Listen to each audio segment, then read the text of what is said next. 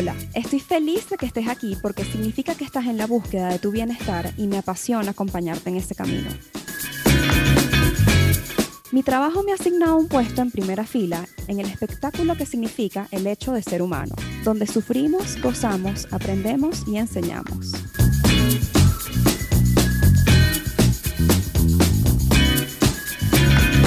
Un espacio dedicado a normalizar la salud mental, donde converso aquellas cosas que yo también en algún momento he necesitado escuchar. Te hablo un poco desde mi academia y mi experiencia, pero sobre todo desde mi propio trayecto personal en terapia. Yo soy Ariana Sánchez, alias Ariana con doble N. Soy psicóloga y promotora de bienestar y este podcast no es terapia.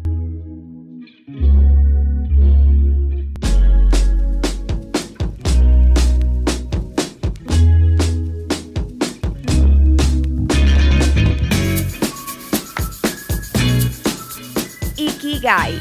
¿Habías escuchado esta palabra? Si me sigues por arroba Ariana con doble N, lo más probable es que me la hayas escuchado mencionar una que otra vez. Yo la aprendí por primera vez cuando estaba estudiando el diplomado de psicología positiva y su concepto me encantó tanto que desde entonces la tengo siempre presente y la he estado estudiando bastante y hoy te quiero contar sobre ella. Esta palabra surge de una ciudad en Japón llamada Okinawa conocida por ser la zona azul más potente, la número uno. Zona azul es la denominación que se le da a un lugar en donde se vive mucho más que en el resto del mundo porque se dan ciertas condiciones. Entonces, lo que quiere decir esto es que Okinawa posee la población más longeva. En esta isla hay más personas mayores de 100 años por cada 100.000 habitantes que en cualquier otra parte del planeta. Tengo entendido que si visitas Japón, y digo tengo entendido porque yo hasta ahora todavía no lo he visitado, pero lo pienso hacer.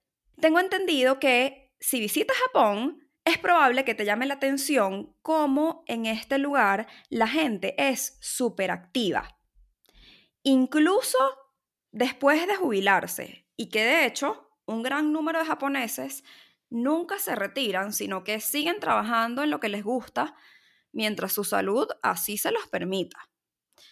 Te comenté ahorita, hace ratico, que para que la gente viva mucho tiempo en una zona denominada azul, se tienen que dar ciertas condiciones, ¿no? Pues en la búsqueda de entender cuáles son esas condiciones, los investigadores entrevistaron a muchos centenarios de la zona de Okinawa, haciéndoles preguntas tipo, ¿cómo tienes tanta energía? ¿Qué te hace levantarte de la cama cada día? ¿Qué te hace tener tantas ganas de vivir? Pues lo que consiguieron con las respuestas de estos centenarios es que muchos contestaban, yo tengo mi Ikigai. Se repetía la palabra Ikigai. Iki significa vida. Igai significa merecer la pena. Entonces, la expresión literalmente significa una vida que merezca la pena o que haya una razón de vivir. Traducida después a otros idiomas, termina siendo propósito de vida. Es más, otro dato curioso es que aparentemente ni siquiera existe una palabra en el idioma japonés que se traduzca como jubilarse, ni nada que exprese el significado exacto de retirarse para siempre, como lo tenemos aquí en Occidente. Y es que resulta que tener un propósito de vida es tan importante en esta cultura oriental que por eso ni siquiera tienen un un concepto de jubilación como lo tenemos nosotros. Les gusta tanto, tanto lo que hacen que nunca lo quieren abandonar. Fascinante, ¿no? Lo mejor parte de todo esto es que todos tenemos un ikigai. Es solo cuestión de conseguirlo. Hay personas que nacen prácticamente con el Ikigai bien claro o lo consiguen bastante jóvenes. Por ejemplo, un niño que dice, yo quiero ser médico y lo termina siendo. Ese también fue mi caso, más o menos. Yo conseguí mi Ikigai chama, pero eso no es lo más usual.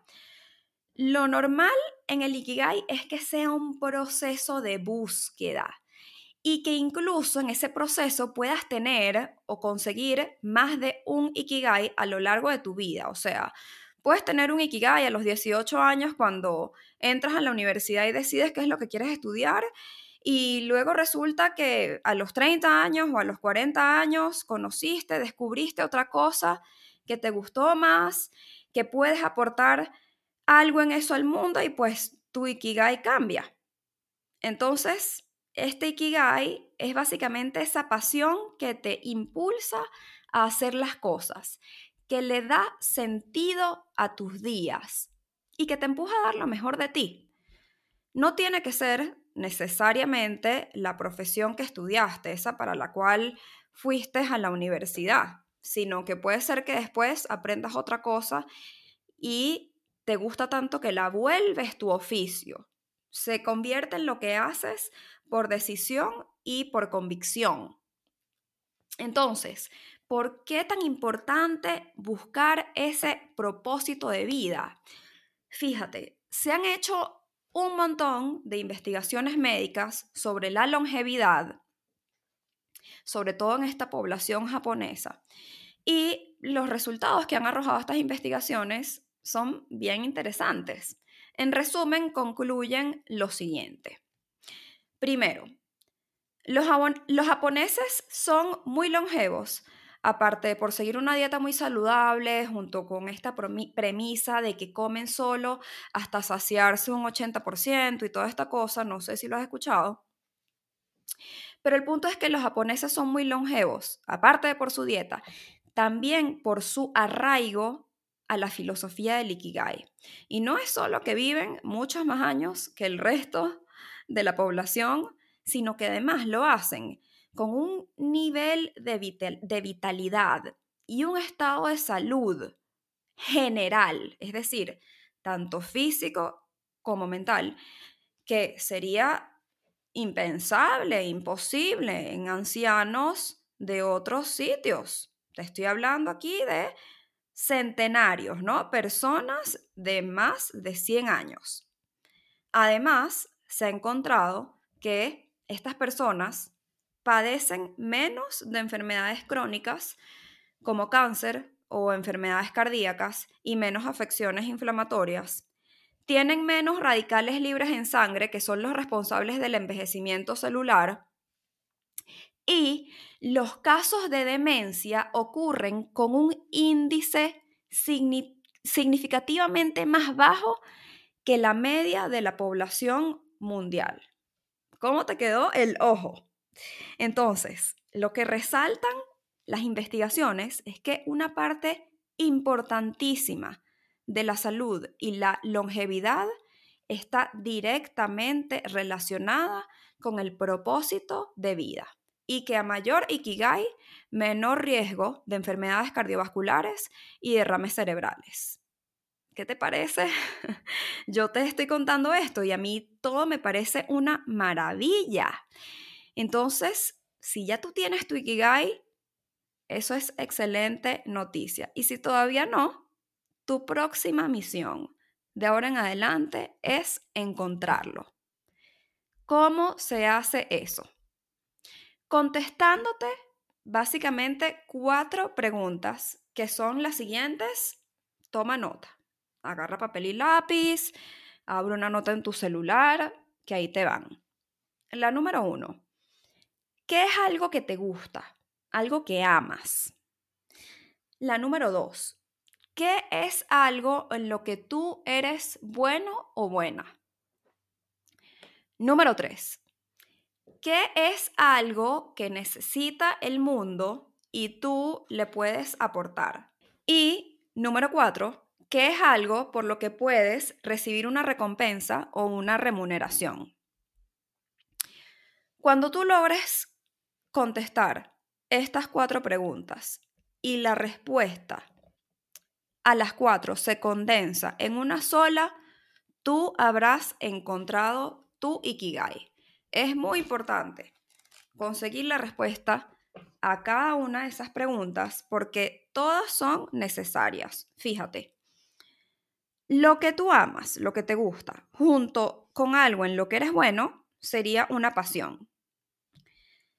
Lo que tú amas o te gusta, junto con algo que necesita el mundo, sería una misión. Algo en lo que tú eres bueno, que se mezcle con algo por lo que te pueden pagar, es tu profesión. Y algo que necesita el mundo, combinado con algo por lo que te pueden pagar, se convierte en una vocación. Entonces, quiere decir que aquí tenemos pasión, profesión, vocación y misión condensadas en una sola que sería tu Ikigai. Hay un gráfico de esto muy sencillito, muy explícito, fácil de entender, que te lo voy a montar por el Instagram. Ya yo lo he montado varias veces, pero como este episodio está saliendo ahorita, me voy a asegurar de que lo tengas allí disponible para que veas mejor esto de lo que te hablo y puedas consultarlo siempre que lo necesites. Entonces el gráfico del Ikigai te lo voy a, a dejar por arroba ariana con doble N y hasta aquí te dejo con este secreto japonés para una vida más larga y feliz, invitándote a que te des la tarea de empezar a buscar tu Ikigai y si ya lo conseguiste, te animo a que te aferres a él y no lo pierdas nunca de vista. La segunda invitación es a que sigas mi canal por tu plataforma de audio y si te gustó este episodio, pues que lo compartas con alguien a quien le vaya bien escucharlo y me dejes saber qué te pareció, que siempre quiero escucharte. Nos vemos el próximo jueves de Nuestra Terapia Podcast. Gracias por estar aquí. Bye bye.